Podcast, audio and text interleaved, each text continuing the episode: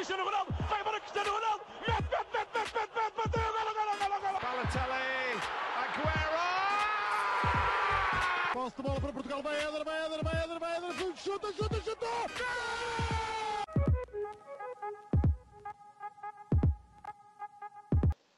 Olá, seja muito bem-vindo a mais um episódio do podcast Sou Spanenka. Eu estou habituado de Miguel Rocha, como de costume, e também de Márcia Pacheco, criadora do podcast Histórias da Bola para Adormecer. Também é, era apresentadora do, do programa do Canal 11 O Futebol é um Mundo.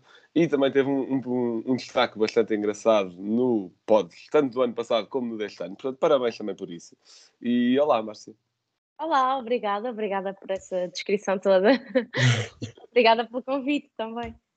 Deixa-me só fazer aqui uma ressalva que eu esqueci de dizer. Eu tenho duas coelhas em casa, portanto, se ouvirem os barulhinhos de fundo, são elas, está bem?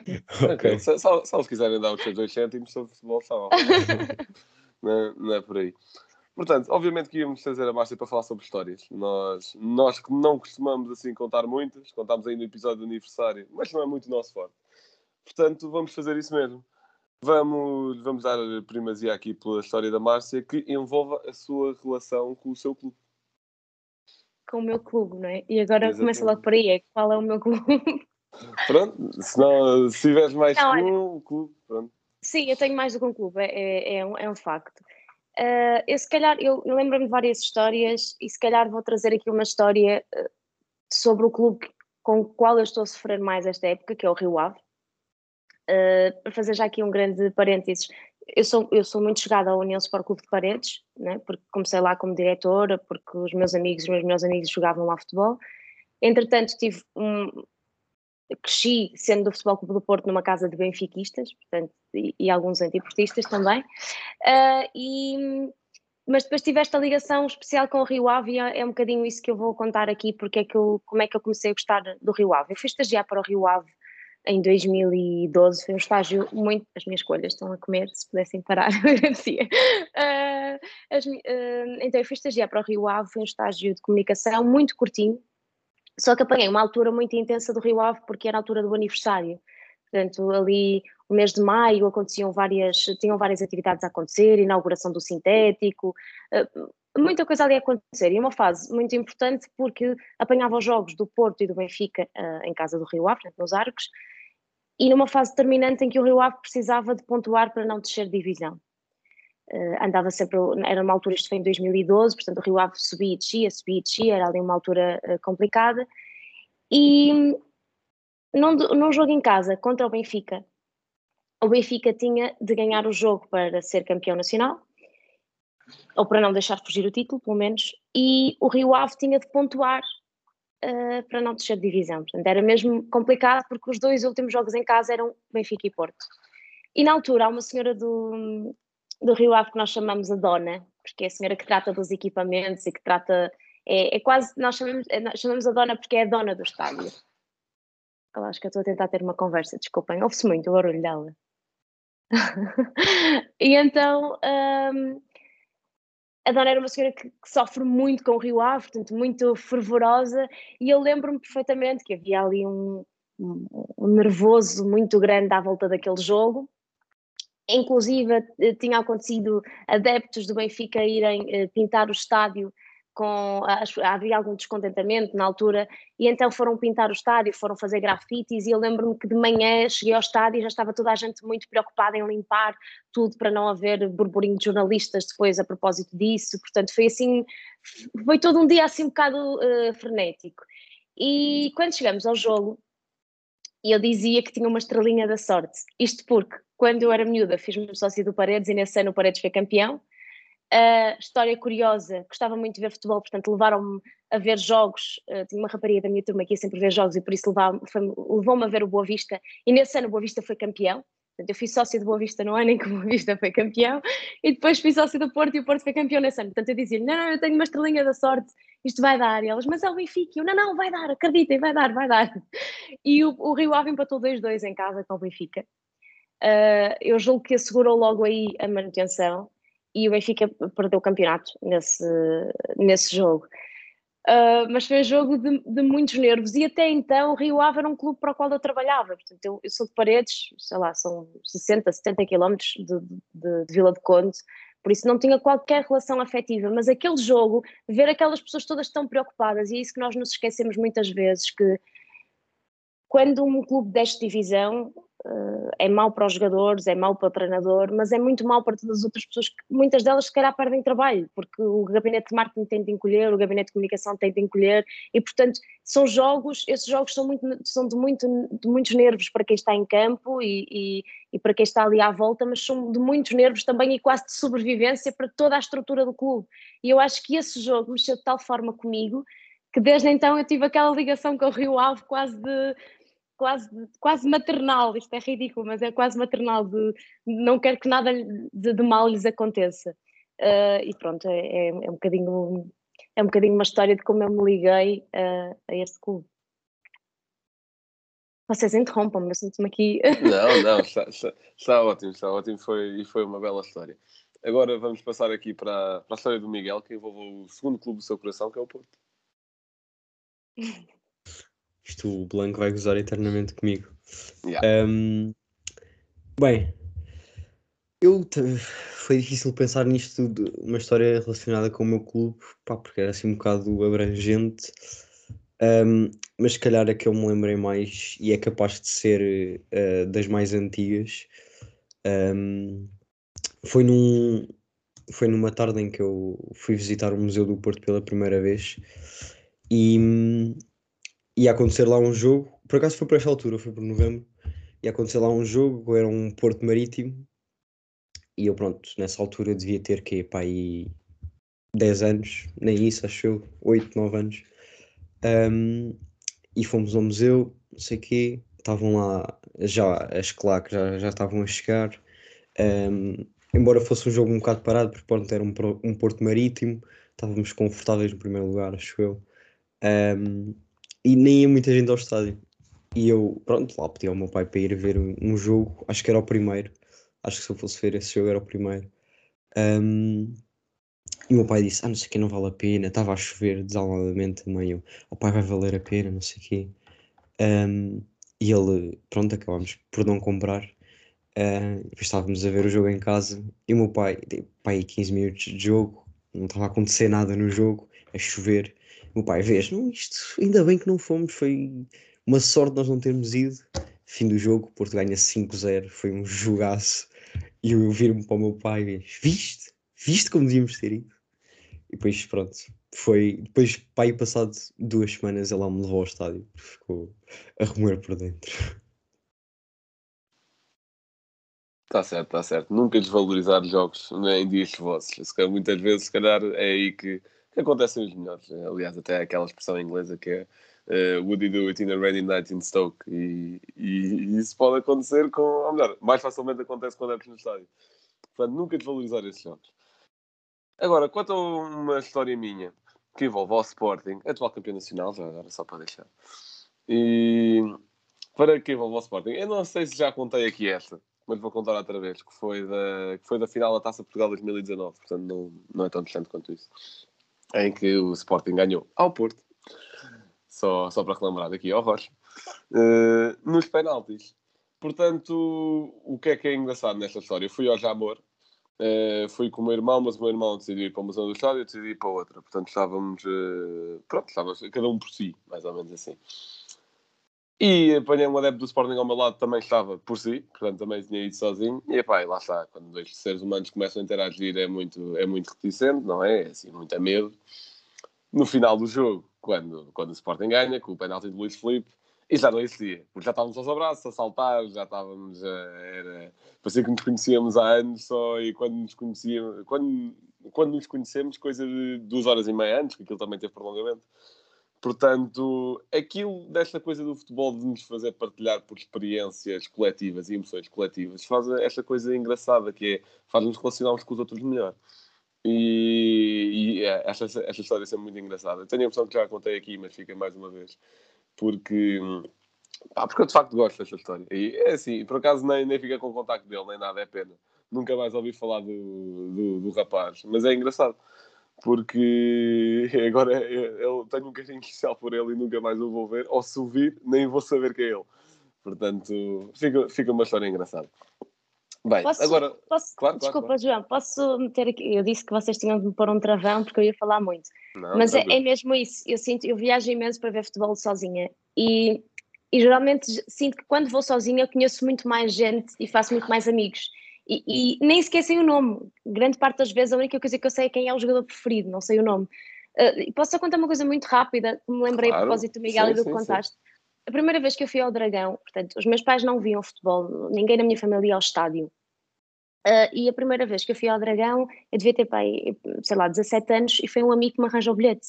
Então eu apanhei o comboio em Paredes até ao Porto, e já ia muita gente de claques, eu julgo que era dos coletivo no, no estádio. Eu estava assim, eles perceberam, e eu- porque eu estava a falar ao telefone sobre em que, em que estação é que devia sair, se em Rio Tinto, se em Campanhã, depois como é que apanhava o metro, e eles disseram, não, não, não, uh, vens connosco, nós levamos-te lá, nós vamos todos, e eu, não, eu saio em Campanhã e apanho o metro, eles, não, não, não, não, vais sair em Conto Mil e vens connosco, faz favor. E eu assim, um bocado a medo, falar com a minha mãe, mãe, pronto, olha, vou aqui com. Estamos eu, tenho, eu sou muito baixinha, portanto, estamos a falar de uma miúda de 17 anos, no meio de, de pessoal, pá, só homens praticamente. E nisto estou no comboio e eles saem, eu saio com eles em Contomil, no meio, nunca tinha saído na estação de Contomil e acho que nunca mais voltei a sair na vida. Quando eu dou por mim, eu estou a ir em direção ao estádio, no meio da claque, mas imaginem, um ponto, uma ervilhazinha no meio da claque, eles todos à minha volta de bandeiras na mão a cantar, e eu tipo assim, ok, ninguém me vai fazer mal, de certeza aqui no meio. Foi a primeira vez que eu fui ao Dragão foi assim, mas fui lá ter direitinha, muito cuidado.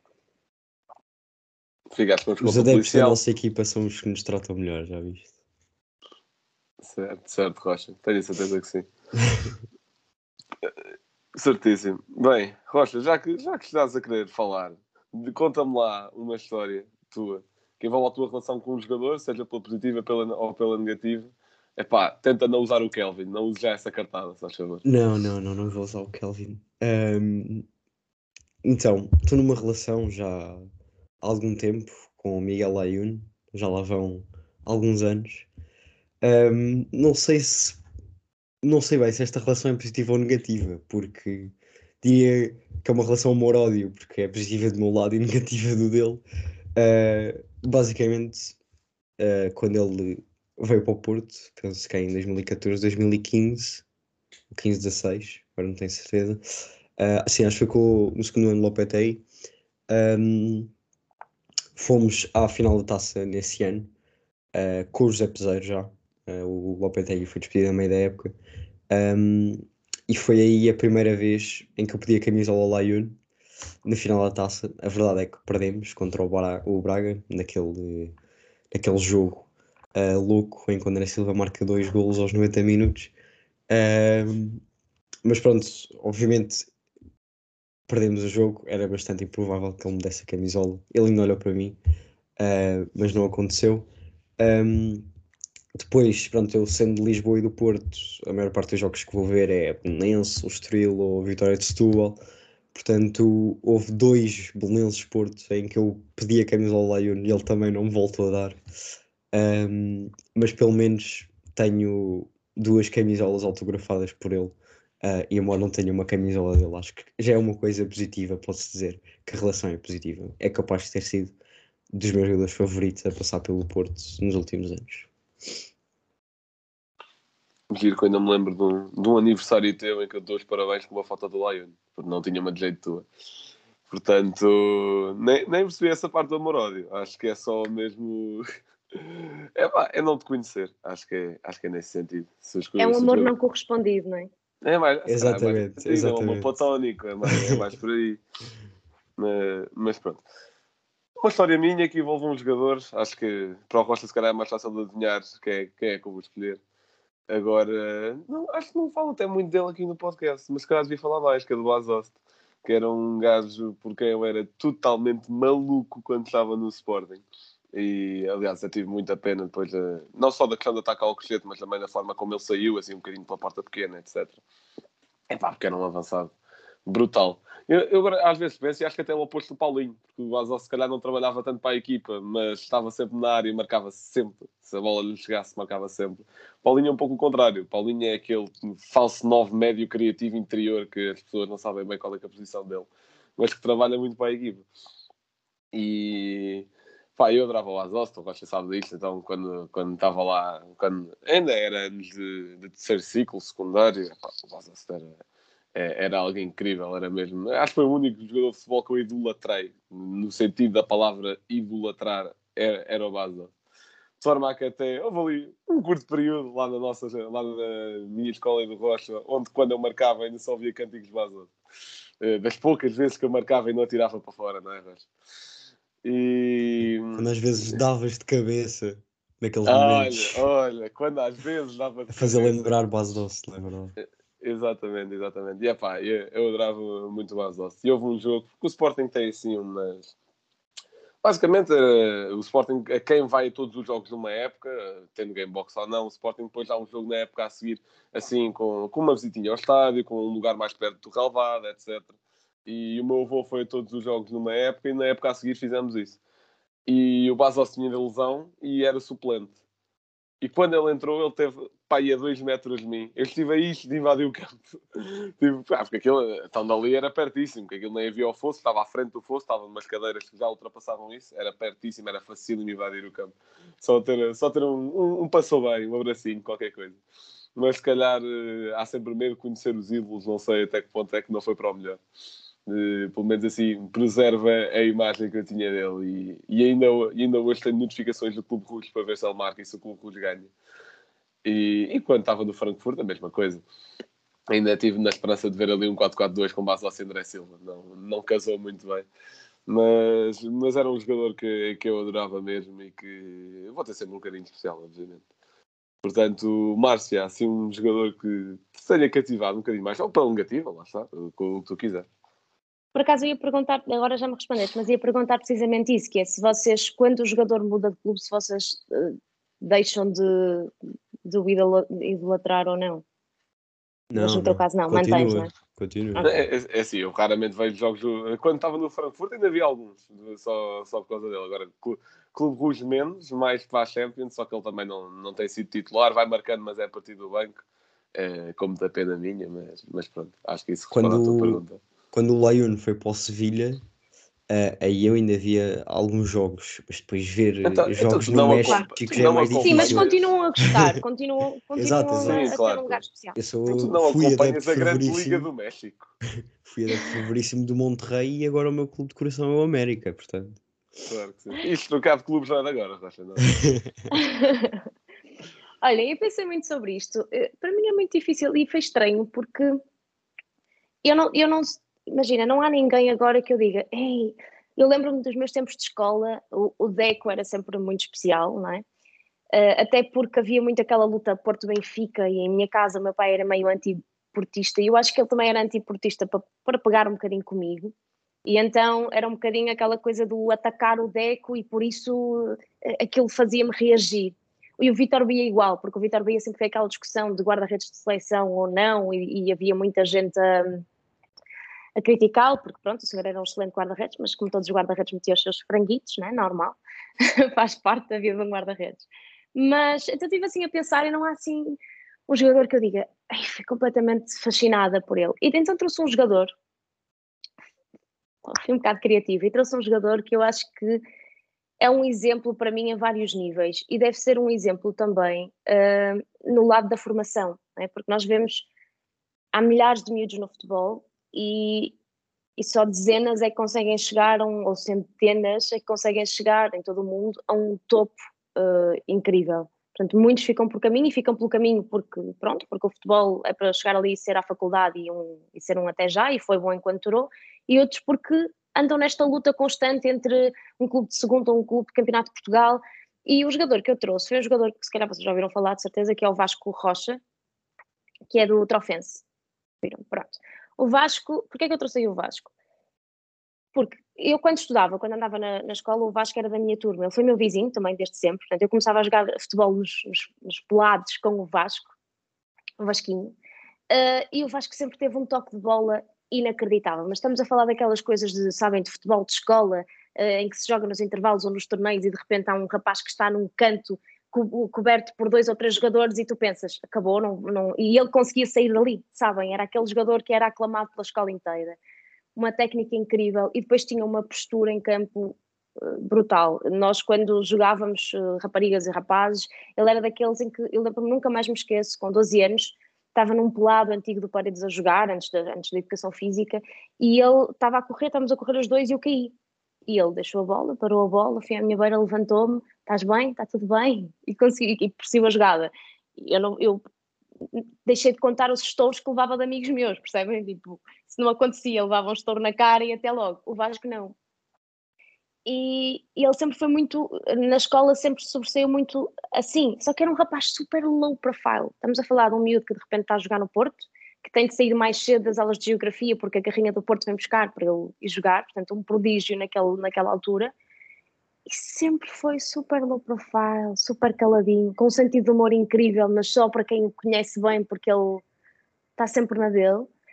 E entretanto é um rapaz que, repara, está no Porto, desce, eh, eu acho que eu não sei se ele jogou jogar no, na Fiel, joga no Paredes enquanto sénior, de repente vai jogar para o Aves, depois está a jogar na primeira, vem para a segunda outra vez, vai para a primeira, está sempre constante, sabem? Teve lesões pelo meio, teve um, um nós tivemos uma situação no Paredes muito grave de um acidente de automóvel em que, em que, em que perdemos um, um, um, colega, eles perderam um colega, o Vasco estava nesse acidente, esteve internado uh, também ou seja, ele tem um percurso de vida e um percurso de, de como, enquanto jogador de futebol imenso, uh, passou por várias coisas e está sempre lá, sempre focado. Eu nunca treinei com ele, não é? Nunca, nunca, eu fui delegada de paredes, mas nunca treinei com ele, mas tenho a certeza que se for outra ofensa agora me vão dizer que ele treina sempre muito bem e sempre muito focado. E eu acho que é um ótimo exemplo para quem está agora, imagina, a sair dos júniores e entrar numa carreira profissional, que é a tua vida vai ser muito isto. Tu vais estar na primeira, como podes cair para a segunda, como podes ir para a terceira divisão, como teve no Paredes. A verdade é que se tu manteres o foco, as coisas podem acontecer. A carreira vai ser assim, e não é porque tu deixes um, um, um patamar ou porque tu tens uma lesão, que às vezes é uma lesão que tu não sabes como é que vais sair dali, que tu não, que tu não podes, que tu não deves manter o foco e arranjar energias e arranjar. Hum, e arranjar, vou repetir outra vez, o foco necessário para não te perderes, sabes? E para não desistires, porque a, a, maior parte da vida do, dos jogadores de futebol vai ser esta. Não vai ser Primeira Liga, não vai ser Champions, e não se calhar não vai ter isso tudo, uh, mas se tu queres viver do futebol, tens de aceitar que muitas vezes vai ser isto. E, e se calhar não viver com mágoa, mas perceber como é que eu posso ir sempre crescendo e como é que eu posso tirar o melhor de cada situação. E pronto, e por isso escolhi o Vasco Rocha, que eu continuo a achar que é um jogador muito bom. Aliás, ele deu nas vistas. Uh, frente ao Benfica na taça. Uh, e, e, acho mesmo que, que devemos olhar mais para estes casos, sabes? Não só falar naquele, no, Ronaldo, que é um deus, né? que, é, que, que está além de, do que é expectável, mas falar destes casos que são casos muito reais e muito concretos e que podem ser o espelho de muitos, de muitos jogadores. Eu disse que vocês tinham de me pôr um travar. Não, não, não. Está, está ótimo, foi, foi uma incrível história. E, e no, no, improvável caso do Vasco me estiver a ouvir, um abração. E, e pronto. Agora, passando para, passando para a próxima história, que é a história do melhor jogo que viste ao vivo. Posso começar eu. E pode-se interpretar isto também de duas formas, portanto eu vou interpretar as duas. Que é, é, é já fui a facilmente mais de 200 jogos do Sporting em casa. Também já alguns fora e, e de algumas outras equipas. É, pá, de bons jogos de outras equipas até, até fui ver à luz, por exemplo, o Benfica 4, Frankfurt 2, com aquele trick do Félix. Uh, já, já, fui ver mais, já fui ver o Barcelona a Barcelona, já fui ver o Tottenham uh, a Londres. E, mas vou pegar em dois que são do Sporting, peço desculpa. Portanto, o, o primeiro, interpretando o melhor jogo como o melhor jogo do Sporting em si, vou pegar num que foi epá, com o grande Marcel Kaiser, uh, que foi o Sporting a dar 8 à Bessade. Uh, foi, deve sido em 2019, exatamente. Foi no ano em que ganhámos ao Porto, lá está. Portanto, aliás, fui a esses dois jogos no Jamor, estava lá. E, e Sporting dá 8 a 1 à Bessade, uma coisa que eu nunca pensaria ver com, com Marcelo Kaiser no comando. Quer dizer, nunca, depois, que na primeira instância o Marcelo Kaiser até dava 5-2 a toda a gente, daria esse o resultado que mais acontecia. Mas, mas depois tivemos ali um período conturbado e eu a partir daí nunca achei que isso iria acontecer de novo. Epá, ele, ele meteu o Godel e ia marcar nesse jogo, o que foi algo, é um, é um feito extremamente notável. Portanto, isso é capaz de ter sido a melhor exibição do Sporting que eu vi ao vivo. Pronto, é exibição eh, que corresponde a gols. Cá, muitas vezes uma equipa joga bem e não marca, mas isso não acho que seja uma exibição totalmente boa.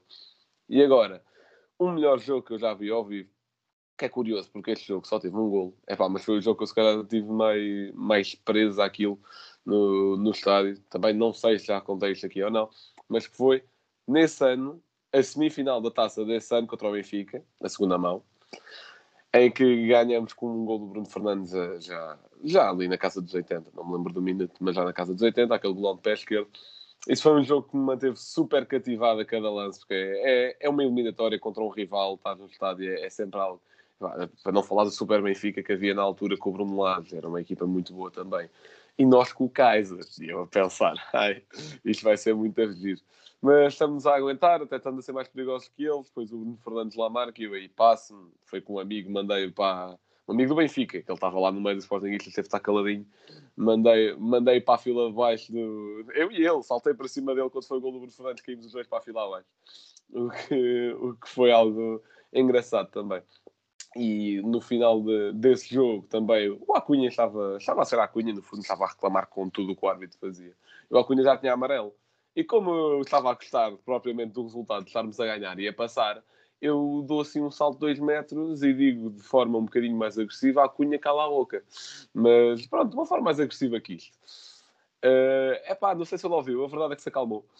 Uh, coisa que ele não costumaria fazer. Uh, muitas uh, o Jorge Jesus, o Kaiser e até outros treinadores que treinaram ao Cunha Sporting diziam que o problema dele era o temperamento, e, e é verdade, é uma questão. mas ele aí calou-se e acabámos por ganhar. Portanto, foi, foi um jogo que, que eu estive sempre muito colado, porque jogos contra rivais e é assim valer eliminatórias, ainda por cima com amigos do clube rival, é, é, é algo que, que nos prende sempre, acho eu. Márcia, o melhor jogo que viste ao vivo? Isso é como tu dizes, é mesmo muito discutível, não é? Ainda por cima eu que tenho uma memória de. Como é que se chama aquele peixinho do Nemo? De... Sabem? Memória de peixinho. Dory, Dory. Adoro, exato. Um, é engraçado que vocês falam, imagina, tu dizes para mim, isto é perspectivas do futebol, por isso é que o futebol é tão incrível. Para mim, um jogo de 8-1 era altamente aborrecido, ou 8-0, por muito que fosse a minha equipa a marcar, percebes? Mas é inevitável, eu, eu, gostava de variar nas histórias e por isso é que eu tento também, naquilo que eu já contei, tento ir uh, buscando coisas novas. Mas para mim é inevitável falar de um jogo que lá está. Pergunta-me assim, qual é o 11 inicial? Não me lembro, não faço ideia. Mas fui ver, já contei esta história noutros sítios, fui ver um Real Madrid-Dortmund meias finais da Champions em 2013. 2013, exato. Isto foi uh, com o Mourinho ainda, no Real. E basicamente o Real tinha de ganhar 3-0 para passar a eliminatória. Caso contrário, ficava pelo caminho. E foi, foi a primeira vez que eu fui ver um jogo uh, fora do país sozinha, e, portanto, logo por aí, né? toda eu, sabem, parece que nós andamos em África andamos sempre assim, tipo, os olhos, os olhos parece que crescem. um, e, e de repente eu entro no. E eu até nem tinha uma relação especial com o Real Madrid, mas sabia que era provavelmente o último ano em que uh, Cristiano Ronaldo e José Mourinho estariam juntos no Real, no Real Madrid e eram os dois melhores do mundo na altura. Uh, se calhar um mais em declínio que outro naquela altura, mas eram ainda os dois melhores do mundo e eram portugueses e por isso eu senti que tinha de ir ver. E quando chego ao Bernabéu, lá está, mais uma vez, eu não me lembro do 11 inicial, mas assim que entras no estádio, eu fiquei lá em cima, quase, imaginem, ainda assim o bilhete, meu Deus, quase que, que tive de vender comida e roupa e tudo que tinha em casa para conseguir pagar o bilhete do jogo. E fiquei lá em cima. E nisto começa o hino da Champions, não é? E quando começa o hino da Champions no Bernabéu, meu Deus, parece que, parece, parece que nem conseguimos respirar direito. E o hino da Champions termina e nós ainda estamos a recuperar daquele baque que é ouvir o hino da Champions em Bernabéu cheio, cheio, cheio, com, com o Borussia Dortmund ali à minha direita.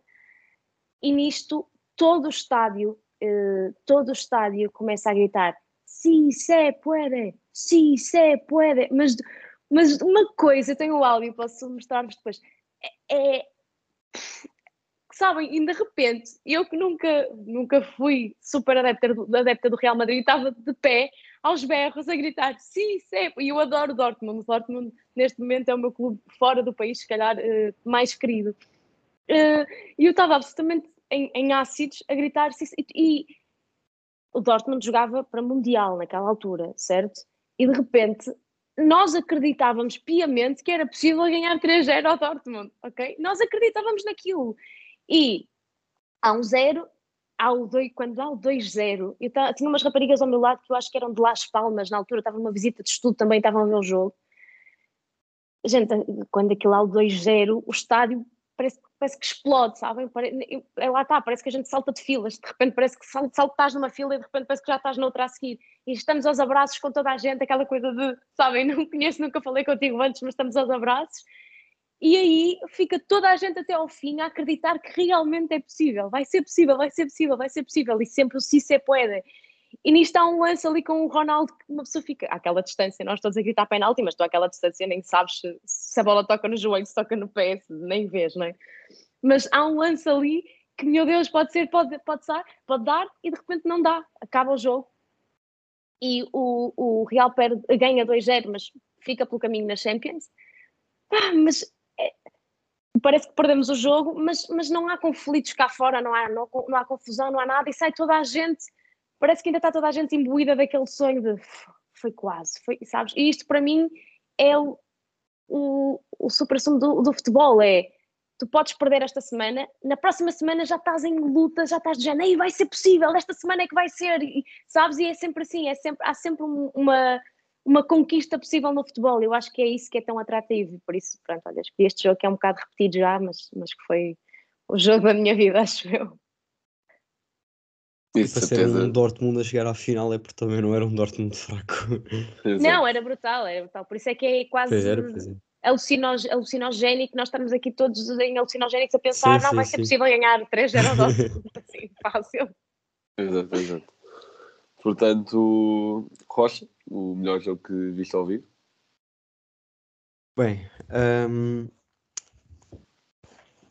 eu acho que vou, tenho de ir para, para o Porto Benfica uh, por várias razões. O Porto Benfica dá dois anos, porque hum, foi o estive penúltimo. Lá, acho que estive lá. Foi, porque foi o penúltimo jogo antes do estádio fecharem. Um, a nossa última jornada do Dragão foi contra o Rio Ave, acho eu, que até empatámos. Um, e, e epá, foi, foi um jogo louco. Foi um jogo em que eu, de certa forma, uh, não vou mentir, achei que poderíamos golear o Benfica nesse jogo. Uh, e fiquei com esse sentimento um, porque estávamos a ganhar 3 no ao intervalo uh, e o Porto estava a jogar uma coisa que era. Estávamos a jogar muito. Um, e o Benfica, que a verdade, depois começa a segunda parte a marcar, mas foi, foi um jogo que se viu de uma forma tão intensa. Depois, pronto, claro, com aqueles, com os casos todos de arbitragem, desde, desde o início, os adeptos a ficar loucos, tipo, a, a, gritar com tudo que o árbitro pitava, mesmo fosse uma falta para o nosso lado, eles, eles a, a reclamar com o árbitro. Uh, foi uma coisa completamente louca. E depois aquele, lembro perfeitamente daquele final em que o Bruno Lage até entra no campo a dar indicações ao, acho, já não sei se era o Rafa ou o Grimaldo dentro, dentro da área do Porto, foi um canto. Uh, pá, aquilo foi um jogo, acho que eu nunca tinha vivido de forma tão intensa uh, no estádio. Um, porque lá está, pronto, uh, o sentimento de ter sido os últimos jogos com o estádio aberto só soube mais tarde, obviamente, mas ainda uh, enaltece mais, mais essa emoção do jogo.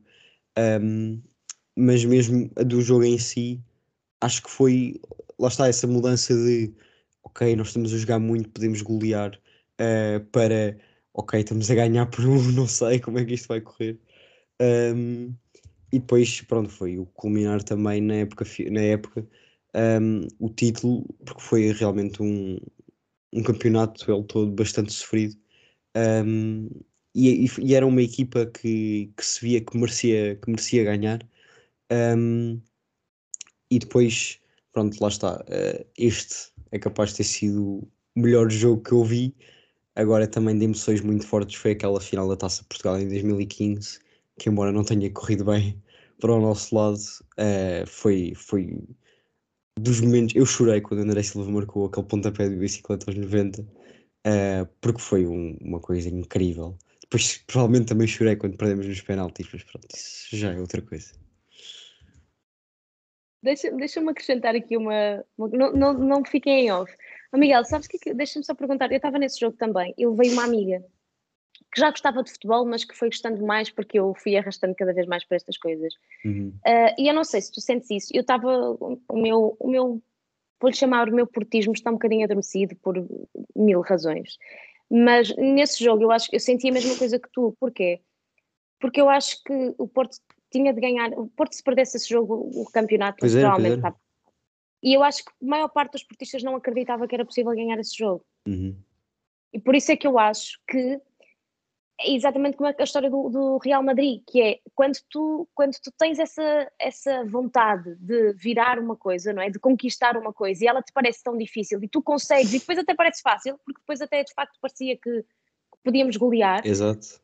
Isso, isso empola todos os sentimentos, não é? Por uhum. isso eu percebo perfeitamente, porque na altura eu, eu lembro-me que eu não acreditava, eu dizia isto não vai dar. Ele veio, essa minha amiga, que é portista, é sério, eu lembro perfeitamente que quando gritei golo, e, e eu disse o meu portismo está adormecido, quando gritei golo, eu fiquei rouca num grito só. Sabe, eu fiquei rouca num grito só. Porque de facto é, é, é essa tal. Mas isto é a minha forma de ver o futebol, que é essa quase coisa transcendent, transcendental de não vai ser possível e de repente é possível e aquilo que tu desejas muito uhum. é possível, essa concretização. Isto está a ficar aborrecido para os bancos. Porque foi. Só...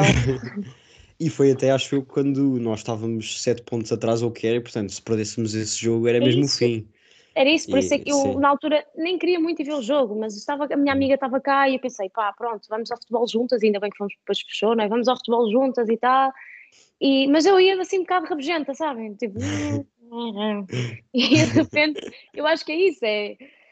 Porque nós, eu sou pelo menos aquela pessimista de não acredito, não acredito, mas no fundo aquilo é uma defesa para eu não me magoar, sabem? Exato. Por isso, quando, quando acontece essa concretização, é sempre maravilhoso.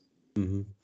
E até, só agora dizer mais uma coisa, até houve um segurança que teve de vir para o sítio, ao lado do sítio onde estava sentado, porque eu no primeiro gol, foi o do Sérgio Oliveira, eu comecei a, um, a sair pelo túnel, ou no sítio das casas de banho e não sei o quê, a correr lá por trás e depois a vir às grades outra vez. Eu fiquei louco com esse gol. Isso, portanto, como quase o Rocha foi detido no estádio do Dragão. Olha, mas há bocado estavas a dizer também que quase saltaste, quase invadiste o campo, portanto eu estou aqui na presença é. de dois dois hooligans. Dois hooligans aqui, dois casuals, de certeza que sim. Eh, pronto, eh, é, é assim, nós tentamos não ser agressivos na bola, mas a bola transforma-nos, portanto, enfim. Lembrem-me de não ir à bola convosco, está bem? Tranquilo, tranquilo. Então, então nós também não convidamos. Na, na uh, um, um, dia, um dia vamos aí a um jogo e convidamos toda a gente, já foi convidada aqui no podcast. Eu, eu este ano tenho de ir ao Alvalade, porque eu ainda não fui ao Alvalade. Em, em toda, já fui então, a, em muitos então, estádios em Portugal. Então tens que ir, nós precisamos de dinheiro, portanto dava, dava jeito mais uma receita de bilhetes, dava, dava jeito, que isto tá relatório e contas tá não está nada fácil. Está prometido, está prometido. Portanto, certíssimo. Uh, portanto, agora vamos passar aqui para, para a última, para, para o último tópico, que é a história de como nos apaixonámos pelo futebol e pode começar a convidada. Eu não me lembrava dessa história. Bem, uh, eu acho que isto começa muito, já, já disse isto também, com os meus amigos que jogam futebol. Portanto, naquela altura, estamos a falar, entrei para a escola em 95, não haviam outras atividades gratuitas como o futebol. O futebol era a única coisa gratuita. Eu disse 95 e, e a vossa cara foi de Foi o ano em que eu nasci. Foi por aí, não é? A questão é que nem isso. Nem isso. Nós, nós para nós dois, nascer, 18 anos. Nós para nós nascermos foi, um, foi 8 anos depois, portanto. Uh, portanto, 95 estava eu na escola e o futebol era a única atividade gratuita. Portanto, quase todos os rapazes, infelizmente raparigas não, mas quase todos os rapazes jogavam futebol porque era a única atividade extracurricular que, que não se pagava. E as escolas eram junto aos campos uh, desportivos. E por isso, todos os meus amigos falavam de futebol. Né? Nós chegámos à segunda-feira, depois fomos crescendo, é? quinto ano, imagina, a segunda-feira o que é que eles falavam? Dos jogos do fim de semana, todos. E, e, isso vai criando um burburinho, não é? Então, eu que vivo à beira da escola, e as escolas são à beira do estádio, e eu comecei a ver jogos, e comecei a ver, ia com eles até aos treinos, e depois ficava, os meus melhores amigos durante, sei lá, desde o, o sétimo até à faculdade, eram uh, malta da bola. Eu, ainda ontem me estava a lembrar que o meu aniversário dos 17 ou 19 anos parecia o jantar dos júniores, era a equipa toda de júniores num tasco, e eu, pronto, era meu jantar de aniversário, era assim. Uh, e por isso eu acho que isso foi ajudando muito. Depois tinha um avô também, no meio desta família toda benfiquista, que era portista, e por isso eu julgo que o meu, que fiquei do Futebol Clube do Porto por aí. E o meu avô, por exemplo, não sabia ler nem escrever. Era uma geração, uh, eram são muitos anos de diferença, não é? Uma geração onde acontece uh, muita coisa, o mundo mudou muito. E o futebol era aquela, aquilo que era imutável. Portanto, eu, eu se falasse de telemóveis e tecnologia, o meu avô não me acompanharia mas se eu falasse de futebol, o meu avô ia acompanhar-me e acrescentar, não é? E se ele falasse de, de quando uh, tinha, como contou uma vez, que tinha 5 anos e guardava ovelhas no campo e ganhava dois escudos, para mim isso era difícil de entender, mas quando ele, ele podia-me falar de um passe do Eusébio, de um, de um gol do Eusébio, e eu ia perceber, portanto o futebol era aquela coisa que nos unia. E quando chegava ao domingo à noite, eu ia ter com ele, ou então ficávamos, ficava a passar férias em casa dele, havia muito essa questão de ligar a televisão, ver RTP e eu sentar-me na cama com ele, sabem, e vermos o jogo. E, e aquilo para nós era, sei lá, quando não havia conversa havia sempre o futebol. E eu nunca vi, por exemplo, o meu avô dizer um palavrão enquanto via futebol. Nunca ouvia queixar-se de arbitrar. Podia dizer assim, mas não. Ele, ele sempre viu o futebol como, nós dizemos, um senhor, sabem? E, e quando o meu avô foi internado, um, uma das primeiras vezes, eu levava rádios, arranjava rádios pequeninos em casa para ele poder ver os jogos. Ou então, uma vez jogava Portugal e ele veio o meu computador e pus o computador no quarto para ele poder ver o jogo. E depois os enfermeiros passavam e já passavam das oito e nós às oito acabam as visitas, temos de ir embora, não é? E então ele levava sempre o computador e começava a, a esconder-me dos enfermeiros, não é? Claro que os enfermeiros me viam, mas é pronto, para fazer de conta que não me estou a ver. E, e, eu acho que essa ligação também foi, foi uh, ajudando a eu gostar mais de futebol. Porquê? Porque quando o futebol tinha aquelas coisas todas, opa, de arbitragens, ou de, ou de máfia, ou de, sabem, de coisas que, que os nossos clubes fazem, os, clubes, os outros clubes, toda, todos os clubes fazem e que, que nos fazem afastar do futebol, eu tinha aquilo com o meu avô. E então aquilo que eu tinha com o meu avô não deixava o amor pelo futebol morrer. Por isso eu acho que o meu amor pelo futebol vem muito daí, vem muito pela relação, tanto com os meus amigos e depois com esta relação muito especial com, com o meu avô. É uma, é uma bela história também, sim senhor. E, e muitas vezes familiares também nos ajudam a nutrir esse carinho pelo futebol, que é algo, que é algo bastante especial. Miguel, como é que te apaixonaste pelo futebol? Bem, hum, eu se calhar vou contar, uh, se calhar mais o como é que eu comecei a ver futebol, porque gostar de futebol é aquela coisa, jogar de, desde miúdo, nem faço ideia quando é que comecei a jogar. Um, e portanto, eu, só que uma parte, a, a minha memória um, é um é um conceito um pouco estranho, porque eu lembro-me de coisas, mas que não sei se as presenciei mesmo. Uh, porque, por exemplo, eu nasci em 2003 uh, e acho e, e, tenho uma memória do 11 de setembro, Portanto, é uma coisa assim um bocado estranha. Um, mas eu tenho a ideia, e a minha memória transmite-me isso, uh, que eu fui ver o Portugal-Dinamarca no estádio de Alvalade. Eu acho que foi o primeiro jogo que eu fui ver da seleção, em que, precisamente, um dos jogadores preferidos da Márcia, como estava a dizer, o Deco, jogou. Um, e eu, obviamente, infelizmente, não o consegui ver um, no Porto, mas ainda vi o seu final de carreira, uh, principalmente os finais ali aquele, aquele tempo no Chelsea, penso eu, Um, depois, pronto, no Brasil já, já não acompanhei tanto, mas acho que foi, foi o Deco que me fez gostar de futebol e eu já disse isto várias vezes. Um, pá, porque era uma magia extraordinária e por isso é que eu tenho a ideia desse jogo, porque foi a primeira vez que o vi uh, ao vivo uh, e mesmo não sendo ao vivo, mesmo já o tendo visto antes, uh, não me lembro, só me lembro de ver o Deco ao vivo dessa vez. Um, e portanto acho que foi lá está, não foi por ele que eu comecei a gostar de futebol, mas foi por ele que eu comecei a ver futebol. Um, porque realmente era um jogador diferenciado. Uh, acho que ainda assim, um pouco underrated. Uh, acho que foi um jogador acima do que as pessoas dizem. Uh, embora ele se tenha destacado, tenha ganho, ganho Champions. ele no Barcelona era um jogador importantíssimo e nós só ouvirmos ex-colegas deles no Barcelona que são craques mundiais, todos dizem isso. Uh, mas lá está, se calhar por estar também rodeado por esses craques, depois não se destacava tanto um, e acabou por ser eh, um bocadinho exagero, mas injustiçado pela história, embora em Portugal principalmente uh, é considerado também dos melhores jogadores portugueses de sempre. Um, mas, mas sim, acho que foi o, o Deco que fez com que eu começasse a, a, gostar ainda mais de futebol e a ver futebol, principalmente. Certíssimo, certíssimo. Curioso, não foi ninguém que passou pelo Benfica, é tempo estranho. Portanto. Estás errado, estás errado, o Deco passou pelo Benfica. Passou pelo Benfica? Passou. Olha, não, não conhecia. Foi tipo o quê? Formação? Ou começou a é, lá? Foi, foi meio roubado até, acho eu. O Porto foi, foi lá buscá-lo. É... Ele fez poucos jogos pelo Benfica, acho que meia ah, época. olha, olha assim. não sabia, mas pronto, assim, assim mantém-se. Já te faz sentido. Mantém-se fiel, exatamente. Porque acho que foi, era, tinha a ver com aquela coisa do. Uh, onde é que o Luís Vieira foi presidente? Foi no Alverca, acho eu. Uh, e o Alverca é que o foi buscar ao Brasil Uh, e ele depois andou a saltitar entre estar emprestado pelo Benfica ao Alverca e Exato, ele estava em empréstimo, exatamente. Exato.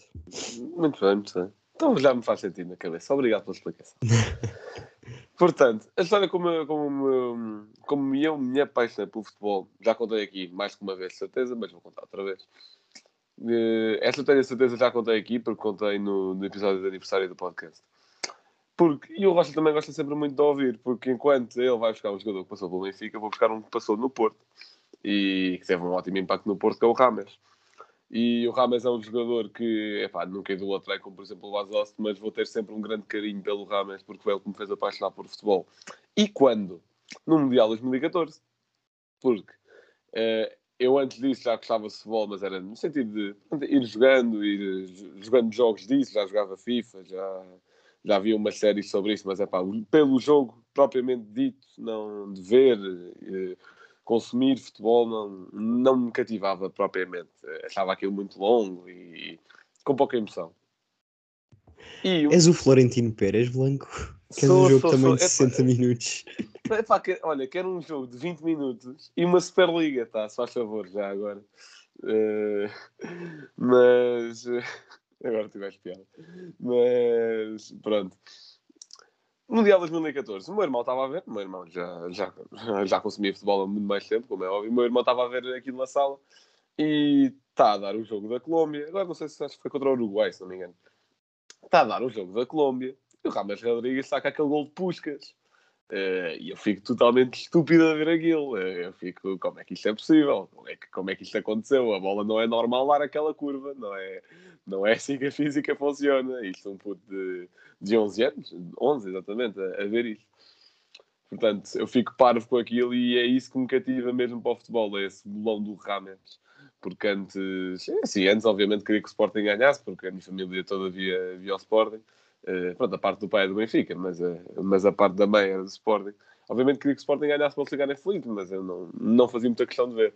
A partir daí comecei a acompanhar o Sporting mais a sério. Foi, na, foi depois desse Mundial, foi na, foi na única época do Marco Silva no Sporting. Foi a partir daí. E, é pá, por causa desse gol do Rames, que, que, é algo que, que ainda hoje às vezes gosto de ir ao YouTube e rever o gol, porque é, é um momento marcante. É tipo de, é daqueles momentos que se eu acho que se fossem alterados na minha vida seria uma pessoa completamente diferente. E, e, e, acho, que é, acho que é bom. Portanto, e o Rocha gosta sempre de ouvir isto porque lá está, é um jogador que passou no Porto. Portanto, esta minha paixão pelo futebol e porque fazes anos no mesmo dia que ele, não é? E faço anos no mesmo dia que ele. Olha, bom pormenor que eu me, que eu me esqueço sempre. Eu faço anos no mesmo dia do Rames. Eu descobri isso no ano a seguir. Que, pronto, aquelas páginas que dão sempre parabéns aos jogadores e isso tudo. E eu descubro, não, sou eu que faço anos hoje, não é o Rames. Não, não percebo. E pá, é mais um fator que são aquelas coincidências mesmo, mesmo pá, vou dizer estúpidas, mas não são. Uh, são estupidamente feitas ao milímetro. É, Epá, eu, eu acho que. Eu nem acredito muito em destinos e nada disso, mas é, há, há vezes em que é difícil não acreditar. É, eu, acho, eu acho essa história muito engraçada. Portanto, Rocha, se agora quiseres fazer a apresentação. Força Blanca, o teu facto. Embora aqui já tínhamos dado bastantes factos. É, sim, já, hoje já, já foi uma catrafada de factos. Mas, mas hoje vim, vim pegar num, porque, só porque eu não tinha isto muito presente. Eu até fui explorar isto um bocadinho melhor, porque vi um tweet do Miguel Pereira, que já, já vai aqui, participa no Fever Pitch. Uh, Sim, eu, eu, sou, eu tenho uma queixa a fazer já, já agora. Conta, né? conta, conta. Porque assim, vem o Miguelito, vem o Blessing e a Márcia fica no, no fundo da tabela, né? Quando não tem mais ninguém para aparecer, vem a Márcia, né? nada disso, nada disso. Não, tudo Olha, bem, tudo bem, tudo bem. Já não, não basta serem quase meus filhos. Nada disso, não, agora, nada disso mesmo. Fora, fora de brincadeiras, eu acho que vocês são do ano em, da minha primeira equipa enquanto diretora. Vocês têm que é 18, 19? Somos 2003. Portanto, é, é, o ano da minha primeira equipa, portanto, vocês podem ter sido meus jogadores. Pá, gostava, gostava de ter sido jogador. Isso, agora, ter pezinhos para isso é outra questão. E, e, isso é que é outra questão. Mas, mas pronto, eu fui pesquisar isto um bocadinho melhor porque vi o tal tweet do, do Miguel, que é um convidado tão valorizado como qualquer outro que venha aqui ao podcast, fazer esse pequenino uhum, disclaimer. Uhum. e eu vi um tweet dele a dizer que a Argentina ia ganhar o Mundial. Eu fiquei, então a Argentina vai ganhar o Mundial. E depois eu fui ver. Então não é que a Argentina está a contar já com o jogo do Brasil. Está a 27 jogos sem perder. E eu não tinha essa noção. Que pronto, é futebol sul-americano, se, se calhar passa um bocadinho mais para calada, porque até costumo acompanhar pouco estas qualificatórias para mundiais do sul-americano, que acontece sempre à meia-noite, duas da manhã, e há quem tenha universidade, peço desculpa, e, e, é mais difícil de acompanhar. Portanto, a, seleção argentina está a 27 jogos sem perder, seguida da seleção de Marrocos, que vai a 23 sem perder e com 9 vitórias consecutivas nos últimos jogos. Depois a seleção de Inglaterra com 20, França com 18, é assim, a seleção de Inglaterra com 20, mas aquela final do europeu é meio manhosa estar aqui a contar. Uh, e pronto, a França é a mesma questão, foi eliminada nos penaltis, portanto também não conta. Uh, Argélia, Egito, Irão, Arábia Saudita uh, e, e, por aí fora. Pronto. É, e vai um bocadinho em contraste com o momento da nossa seleção, portanto eu também decidi trazer só em termos comparativo e não vale a pena falarmos mais sobre a seleção, porque se quiserem ouvir a passar totalmente sobre isso, há o episódio da semana passada, deixem estar. Portanto, Miguel, o teu momento cultural. Bem, um, por acaso foi curioso nós falarmos sobre várias coisas que falamos aqui, porque eu precisamente esta semana encomendei um livro. Um, e o livro é precisamente do Deco, que se chama O Preço da Glória, o prefácio é do, é do Pinta Costa. Um, ainda não chegou, portanto não é que possa dizer bem a minha experiência com ele, mas já que falámos bastante sobre ele, fica aqui esta nota. Uh, de certeza que é um livro bastante interessante, é mais sobre os aspectos pessoais do que futebolísticos da vida do Deco. Um, e certamente vai ser uma excelente leitura, como foi ver os jogos dele. Não sei se irá ser tão interessante, mas certeza vai ser uma boa leitura. Uh, portanto, muito obrigado por terem ouvido. Eu obrigado à Márcia também por ter vindo aqui à, ao nosso estabelecimento, digamos assim. Ora, essa, Mas... apesar de ser a última, é com imenso gosto que vem cá. Até parece que o projeto vai acabar Estou a brincar, estou a brincar, estou a brincar convosco. Já, já, os últimos convidados, Rocha, não sei se estás a perceber, mas eles estão muito a, uh, uh, a dizer que o podcast está em crise. Já o Jota fez a mesma coisa. Já vai acabar, já vai acabar. Não, o Jota disse que ah, a partir do momento em que trazem o Blessing, duas semanas depois me trazem a minha, porque o projeto está em falência. Não, não, não eu, li, eu li isso, por isso é que estou uh, a brincar convosco. Eu também apanhei isso no Twitter, por isso é que estou a brincar. Ok, ok. Bem, malta, e divulgamos aqui a última hora. O nosso podcast vai ter apenas mais um episódio. Um, e portanto. e, vai ser com o Ruben Amorim para acabar em beleza. Uh, Ruben, só vires, vem ao podcast.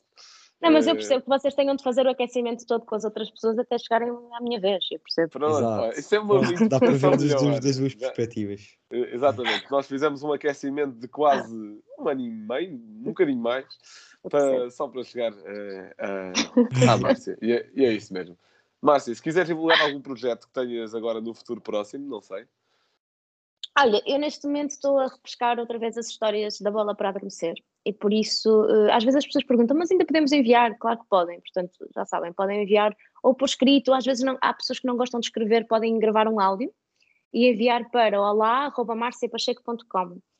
Uh, depois é isso, agora vou estar um bocadinho mais dedicada ao teatro e a, e a dar aulas, pelo menos até março. E depois a partir, aí, no, no- acho que no início de 2021 já podem esperar, 2022, Desculpa. já podem esperar algumas surpresas, sim, vamos ver. Certíssimo. Portanto, mandem as vossas histórias. Se gostaram das que ouviram aqui hoje, e mesmo não tenham gostado e que nos queiram mandar para um certo sítio, mandem as vossas histórias a provar que são muito melhores contadores que nós. Mandem para a Márcia. E, e pronto, muito obrigado mais uma vez. Podem seguir-nos em tudo o que seja rede social.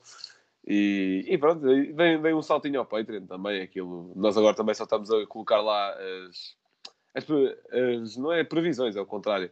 É, são os rescaldos. Nós fazemos os jogos da Liga dos Campeões e nós agora também fizemos uma alteração no Patreon, que em vez de pagar mensalmente, pagam por conteúdo.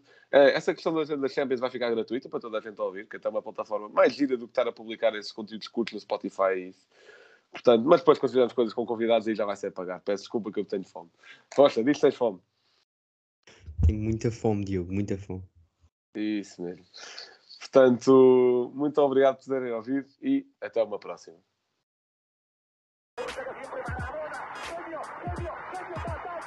Liverpool 3 0. Corner taken quickly. Origi! Está isolado Cristiano Ronaldo. Vai para Cristiano Ronaldo. Mete, mete, mete, mete, mete, mete. Bateu. Golo, golo, golo, golo. Balotelli. Aguero! Posse de bola para Portugal, vai Éder, vai Éder, chuta, chuta, chuta! Gol!